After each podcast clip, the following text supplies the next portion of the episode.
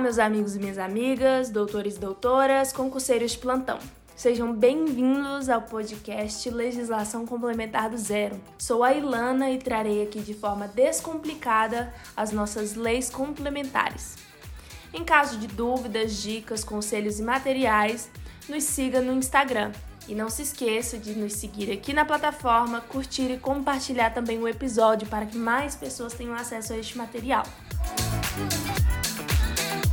Para nosso primeiro episódio, trouxe aqui os crimes hediondos dispostos em rol taxativo da Lei Complementar 8072 de 1990. Para esses crimes, adota-se o sistema legal no nosso ordenamento jurídico, o qual diz que o legislador definirá a conduta como sendo crime hediondo ou não. E para entendermos melhor, veremos os crimes em espécie. São eles dispostos no artigo 1 da lei, do primeiro inciso ao nono. Homicídio praticado em atividade de grupo de extermínio, ainda que por um só agente, e o qualificado. A lesão corporal gravíssima ou seguida de morte quando cometido contra a autoridade ou agente das Forças Armadas ou Segurança Pública ou contra seu cônjuge, companheiro, ascendente, descendente e irmão. O roubo circunstanciado pela restrição de liberdade da vítima ou pelo emprego de arma de fogo ou emprego de arma de fogo de uso proibido ou restrito, ou latrocínio, que se trata do roubo seguido de morte a extorsão qualificada pela restrição de liberdade da vítima com ocorrência de lesão grave ou morte, ou extorsão mediante sequestro. O furto qualificado pelo uso de explosivos ou artefatos análogos. Lembrando que, se uma questão te cobrar acerca de uso de explosivos e artefatos análogos, o crime hediondo é de furto. Não há que se falar em crime de roubo com uso de explosivos ou artefatos análogos.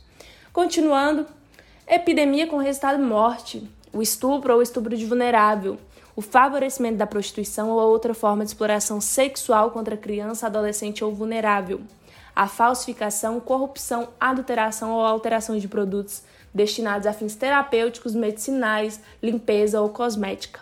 Além do rol taxativo da Lei de Crimes Hediondos, temos outros quatro crimes dispostos em nosso Código Penal. São eles: o genocídio, posse ou porte ilegal de arma de fogo de uso proibido, o tráfico internacional ou comércio ilegal de arma de fogo, acessório ou munição e a organização criminosa voltada à prática de crimes hediondos ou equiparados. No artigo 5 da Constituição, em seu inciso 43, temos as vedações acerca destes crimes. São ela: veda-se aos crimes hediondos, fiança, anistia, graça e indulto, sendo este último acrescido pelo STF trouxe aqui algumas observações importantes acerca dos crimes hediondos. São elas: reincidente em crime hediondo não há que se falar em saída temporária. A tentativa de crime hediondo também é considerada como hediondo. Em se tratando de crime hediondo cometido por militar, o artigo 205 do Código Penal Militar excluirá a hediondez, pois não há que se falar em crime hediondo no Código Penal Militar. Mas atenção, isso não quer dizer que um militar não possa cometer um crime hediondo. Os crimes hediondos têm prioridade de tramitação. Não há que se falar em crime hediondo culposo. E o participante ou associado que denunciar a autoridade, a organização criminosa voltada à prática, possibilitando assim o seu desmantelamento, terá a pena reduzida de 1 a 2 terços.